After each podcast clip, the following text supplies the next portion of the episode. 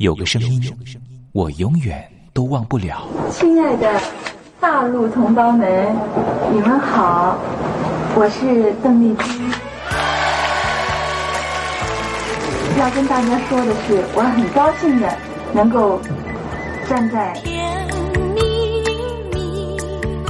他的声音轻耳悦心，袅袅余音，让我四处追寻。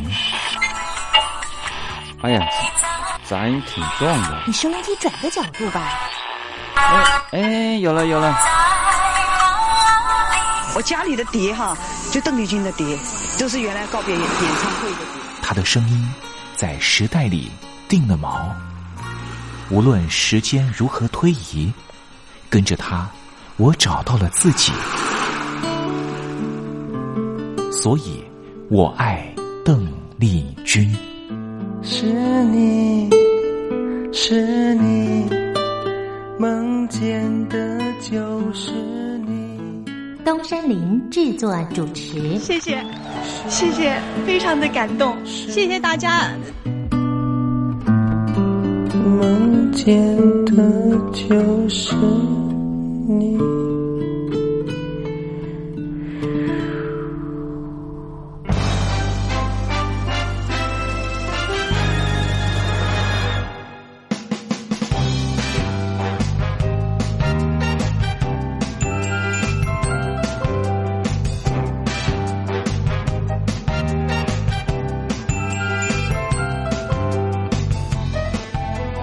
朋友您好，我是您的好朋友东山林，在台北问候您。正在为您进行的栏目就是我爱邓丽君。我们的节目是每个礼拜一到每个礼拜天的凌晨一点钟和晚上的七点三十分，准时在光华之声的频道为您服务。哇，又到了双休假日的时候啊！双休假日在家里头和家人团聚，或是呢和朋友出去玩了，最重要的是什么呢？就是在双休假日的时候，千万一定要保有好心情啊！笑靥堆满脸，人人都欢喜。这笑啊是什么呢？快乐的时候的面部表情，当然也可以是面部没表情，可是心里却很高兴啊。人家说笑口常开，笑不可抑，笑容满面，笑掉大牙，笑颜逐开，笑里藏刀。无论怎么样，都希望在我爱邓丽君的栏目里面，在双休假日的时候，东山林能够提供您满怀开喜的机会。在双休假日的“我爱邓丽君”的栏目里面啊，东山林啊特别为您推出的单元就是“丽君爱说笑”。邓丽君啊，据说是一个非常喜欢捉弄别人、搞笑的人啊。以前呢，每次在表演之前的后台啊，上场前啊，邓丽君呢都是大家的开心果。后来呢，有和他比较熟识的艺人朋友，还有记者就问邓丽君说：“为什么每次啊在后台的时候呢，都会呢让大家开怀大笑？”邓丽君就说：“啊，上台前当然应该轻松开怀啦，这样待会上台之后的表演才能够更为的尽兴。”哇，邓丽君就是。这样非常贴心的人，所以我爱邓丽君的栏目呢，秉持着邓丽君的精神，在双休假日的时候呢，安排丽君爱说笑的环节，也希望听众朋友呢，在双休假日保有好心情，能够面对周间的任何工作或是功课上的挑战了哈。好，节目的一开始呢，先送上一首邓丽君的好听歌曲。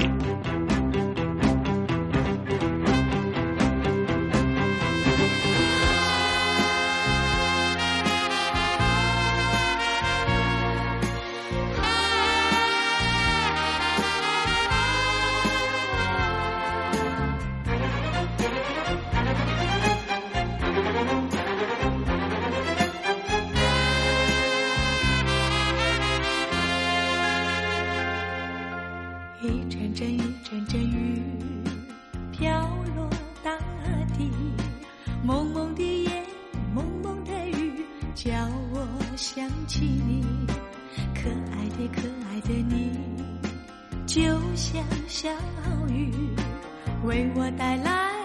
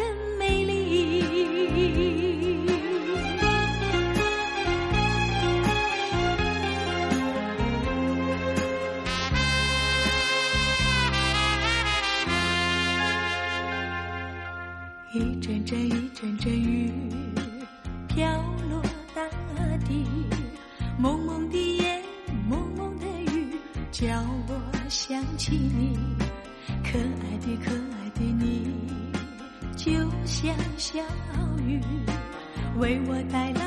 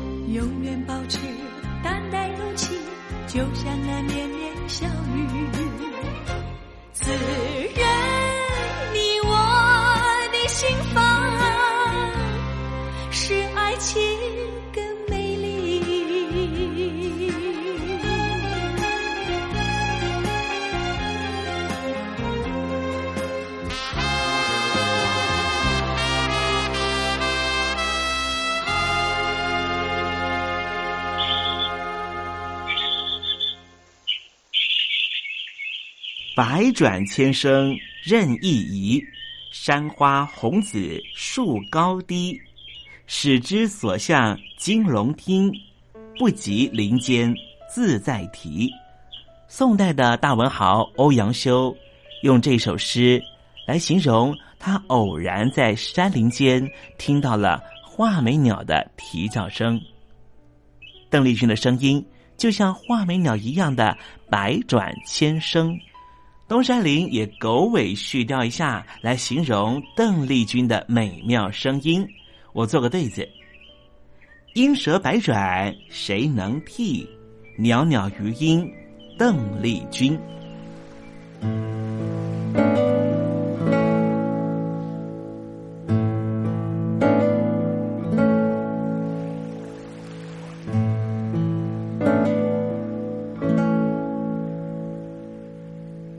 这里是光华之声，正在为您进行的栏目就是《我爱邓丽君》。我们的节目是每个礼拜一到每个礼拜天的凌晨一点钟和晚上的七点三十分，准时在光华之声的频道为您服务。听众朋友，如果想和东山林联系联系、交流交流，也欢迎你写信到台北邮政一七零零号信箱，台北邮政幺七零零号信箱。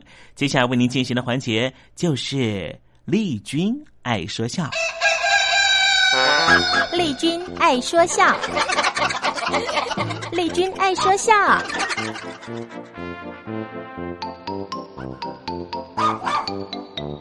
今天是双休假日，东山林给听众朋友安排比较轻松的环节，这是高歌和魏龙豪合说的“截长补短”。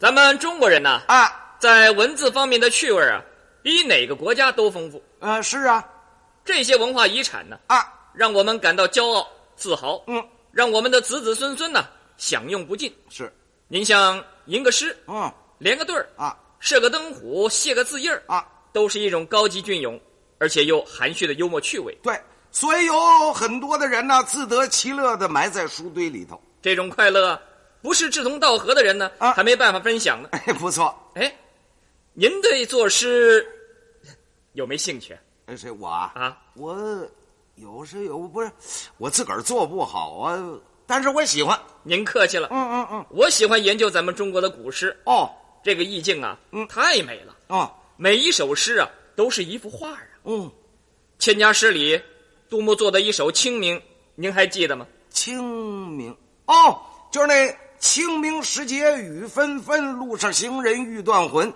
借问酒家何处有？牧童遥指杏花村。对啊，就是这一首。好啊，短短的四句诗就把天涯游子的心情描绘的淋漓尽致，啊、表露无遗呀、啊。哎，您说咱们中国人的诗有多棒啊？嗯、真是才气横溢，无懈可击呀！啊，嗯啊，那也不尽然。怎么？我对这首诗的看法啊，跟您的见解不太一样。哦。有有有出入，我认为这首诗的毛病啊很严重啊。这首诗有毛病？这我研究它的结果嘛是这样啊，这首诗有病哦，什么病？高血压，营养过剩啊，诗还会得高血压呀？是啊，这首诗每一句里都有两个字儿啊是多余的。啊哎，那不是高血压是什么？哦，多哪俩字是多余的呢？拿这首诗的第一句来说吧，“清明时节雨纷纷”。哦，难道这雨一定得在清明下啊？其他月份下就犯法呀？啊，哎，那您说的是也有点道理了。那哪俩字儿是多余的呢？把“清明”这两个字去掉啊，改为“时节雨纷纷”。嗯，这么一来呀，任何季节下雨都没关系了。哦哦哦。那那第二句“路上行人欲断魂”呢，又多了哪俩字呢？路上，这两个字要删除。为什么呢？所谓行人，那一定是在路上啊。当然呢，您要是在房间里散步，那能算行人吗？不不，那不能算。所以啊，要把“路上”这两字删除啊，只要念“行人欲断魂”就行了。哦，是是是，这么样，哎，实际上也挺合理的啊。那那借问酒家何处有呢？借问这两个字儿就是多余的。嗯，只要念酒家何处有就可以了，简洁有力。哎，您说对不对？呃，对，呃本本这本来就是个问句嘛。那那个牧童遥指杏花村这句没毛病吧？这句毛病最大了啊，而且也不合实际啊。怎么呢？现在的路上啊，生活乡村，孩子们都上学去了啊，哪还有牧童啊？哎呦。如果要跟警察打听，嗯，是不是要改做“警察遥指杏花村”呢？哦，对对对，哦，呃，那您是说要把“牧童”这个两个字儿去掉它？对啊，您看看，跟我在一块儿研究研究，哎，您马上就有进步了吧？啊，这个只要念“遥指杏花村”就行了。哦，那是“时节雨纷纷，行人欲断魂。酒家何处有？遥指杏花村。”这样啊，就不受限制了啊！跟谁问路也没关系了啊啊啊！除非遇上特殊的，特什么特殊的？您问的那个人呐啊，没手指头，不不不，那是没法指啊。另外还有一首诗啊，也有病。呃，哪一首啊？久旱逢甘霖，他乡遇故知。嗯，洞房花烛夜，金榜题名时。哎，这很好啊。这首诗也有病哦，这有什么病啊？营养不良、贫血症。哦，怎么会呢？久旱逢甘霖，什么算久旱呢？啊，这一个月不下雨也称之为旱嘛。啊，一年不下雨也叫旱。对，像现在各地都有水库，嗯，而且钻的有深水井，啊，短期不下雨也没关系。啊啊啊！久旱还不致构成威胁啊，所以这句上面呢应该加两个字儿。哦，这个要加俩，哎，加哪俩呢？百年，百年久旱逢甘霖。是啊，一百年没下雨，忽然下起雨来，那才真高兴呢。哎哎，对对对，加的好。那那他乡遇故知呢？更要加了。嗯，现在交通发达啊，台北到高雄坐飞机，当天可以打来回。对呀、啊，就算你在高雄碰上熟人老朋友啊，啊，也没什么不得了啊。哦，说不定啊，晚上在西门町又见面了。这这这倒是真的啊啊！这句上面啊啊要加万里两个字儿。万里他乡遇故知。是啊，您跟着旅游团去欧洲啊，这忽然在国外啊碰见您中学时候的同学啊，在瑞士开餐馆啊啊，您能不高兴啊？哎呦，那真是太难得了。哎哎哎哎哎，这个洞房花烛夜这句通吧？不通啊！这想当年结婚呢，是一辈子大事啊，那叫小登科。小登科，父母之命，媒妁之言，一辈子就这么一回事。对，那可隆重了。是啊，现在时代不同了。嗯，只要你有钱，你可以天天进洞房。那这句要加什么字儿才合适呢？和尚啊啊，和尚洞房花烛夜才值得高兴了。哦，那你留神吧，你留神，那和尚就要揍你了。不会呀、啊，出家人六根清净，不会揍人呐。哦，那他要真揍你呢？那他就不是出家人了，早晚他也会入洞房了。嘿，他您这什么理论呢？这是。最后一句啊，金榜题名时，嗯，那是说以前科举的时候，对呀、考状元、探花进士，考中了那份得意啊，一举成名天下扬。现在呀、啊，博士、硕士到处都是，可不是考不上榜也没关系啊，啊，最多再到补习班呢去混一年吧。哇明年再考，啊。走运的话啊，碰上那个补习班买到了泄题试卷，明年呢就蒙上榜了，那也说不定啊。哦，那是，那这句要加。白痴，白痴金榜题名时，这白痴啊啊。连自个儿是谁都搞不清楚。是啊，有一天忽然得了榜首，你说值不值得高兴啊？哎呦，那就不止高兴了，那简直是奇迹了。这首诗啊，啊啊。这么加上字儿啊，是不是就够强调了？啊！百年久旱逢甘霖，万里他乡遇故知。和尚洞房花烛夜，白痴金榜题名时。哎，怎么样？哎，哎，这首诗经您这么一改呀，呃，可以说是锦上添花了。中国的文字是变化多端呐。是啊，如果这首诗啊每句再加两个字儿又不同了，怎么？就会由兴奋快乐啊变成伤心失望喽。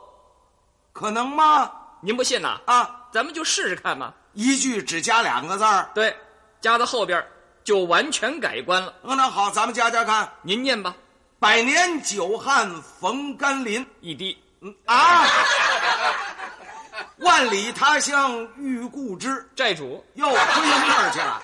和尚洞房花烛夜，人妖好，白痴金榜题名时，做梦。嗨。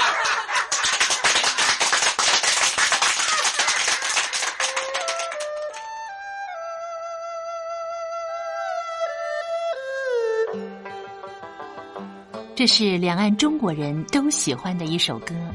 小城故事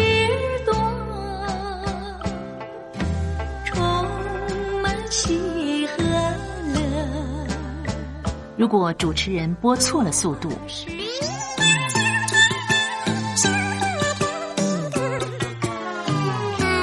似一幅画，听或快或慢的走调歌曲，都不是听众喜欢的。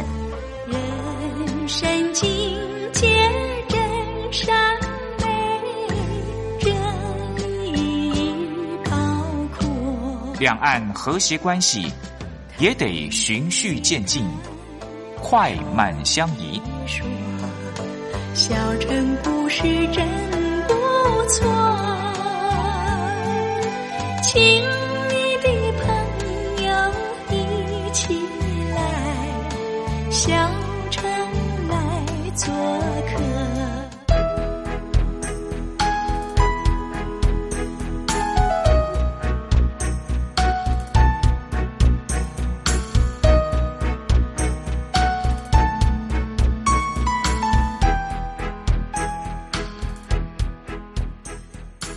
活中少不了知性的真，生活中少不了理性的善，生活中也少不了感性的美。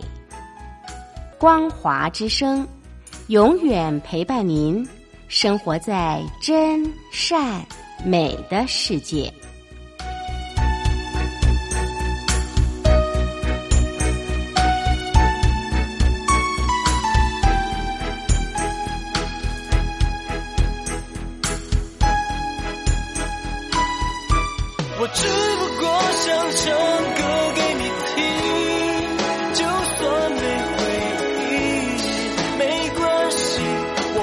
唱完这最后一句。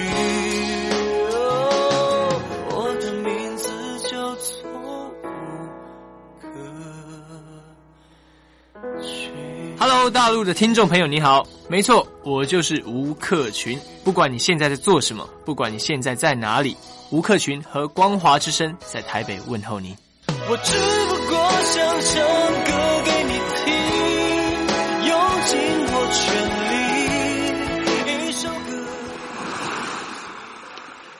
这里是光华之声。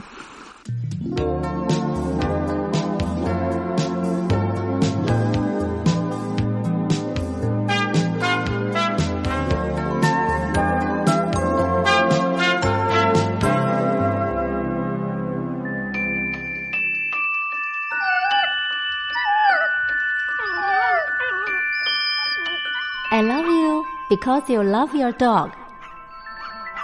我男朋友啊，哦，有啊，有养狗啊，它叫 Papi 啊。啊、我们在一起大概五六年吧。嗯、他在台积电上班。嗯，我男朋友他每天下班第一件事啊，他就会带狗出门散步。Lucky，哎呦，你说这个遛狗啊，那是我爱人的事，这个把屎把尿也是他的事。I love you because you love your dog。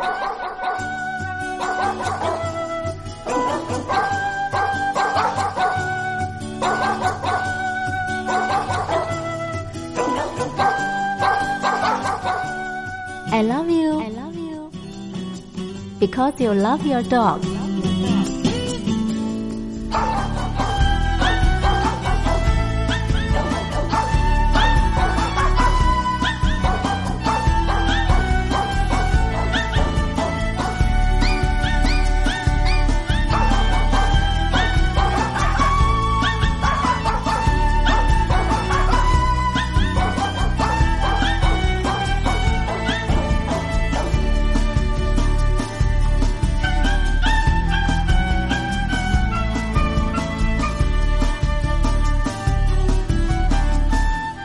狗的男人不会坏。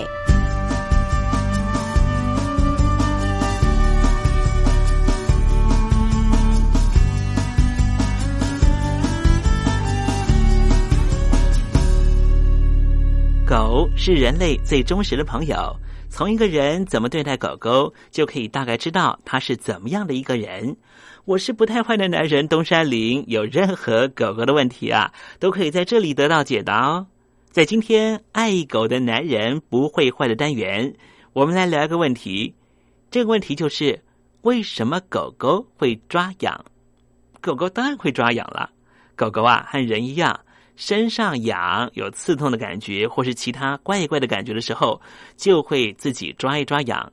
偶尔会搔搔痒是没问题的，就像我们有时候也会搔搔头一样。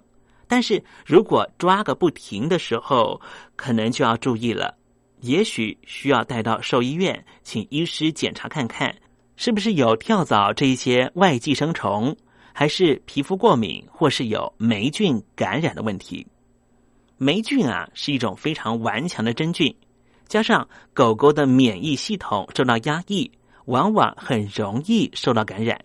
当狗狗被霉菌感染之后，整个治疗的疗程至少要八个礼拜，因为霉菌的孢子遇到不利于它生存的环境，会自动进入休眠状态，造成饲主以为已经治疗好的假象。尤其台湾和大陆的华南天气情况很类似，都是比较湿热潮湿，很容易就达到适合霉菌生存的环境。于是，没有被消灭、处于休眠状态的霉菌就会再次的感染皮肤。对于专业医师的困扰就是，狗主人呐、常常以为自己家的小公主、小王子看起来已经好啦，就擅自停药。使得之前的治疗完全白费，所以只有狗主人耐心的配合疗程，才能够达到最佳的治疗效果。除了治疗程序之外，狗狗的居住环境也应该尽可能保持通风干燥，使用过的衣服要常常清洗、晒太阳。其实霉菌啊是人畜共通的传染性疾病，透过接触就会传染。如果狗主人本身有香港脚，那么你家的狗狗也可能就是因为你有香港脚，它才会被香港脚的霉菌感染。所以呢，必须同步进行治疗。听众朋友，千万不要轻忽霉菌感染的威力哦。好了，今天爱狗的男人不会坏的单元为您解答的问题就是：为什么狗狗会抓痒？其实和人一样，身上痒了就会抓，只是抓痒的情况非常频密的话，恐怕是身体有些问题了，最好给狗医师检查检查比较好。希望今天的单元能够让听众朋友更懂你家的狗狗，我相信你家的狗狗啊，也会因此更爱你的。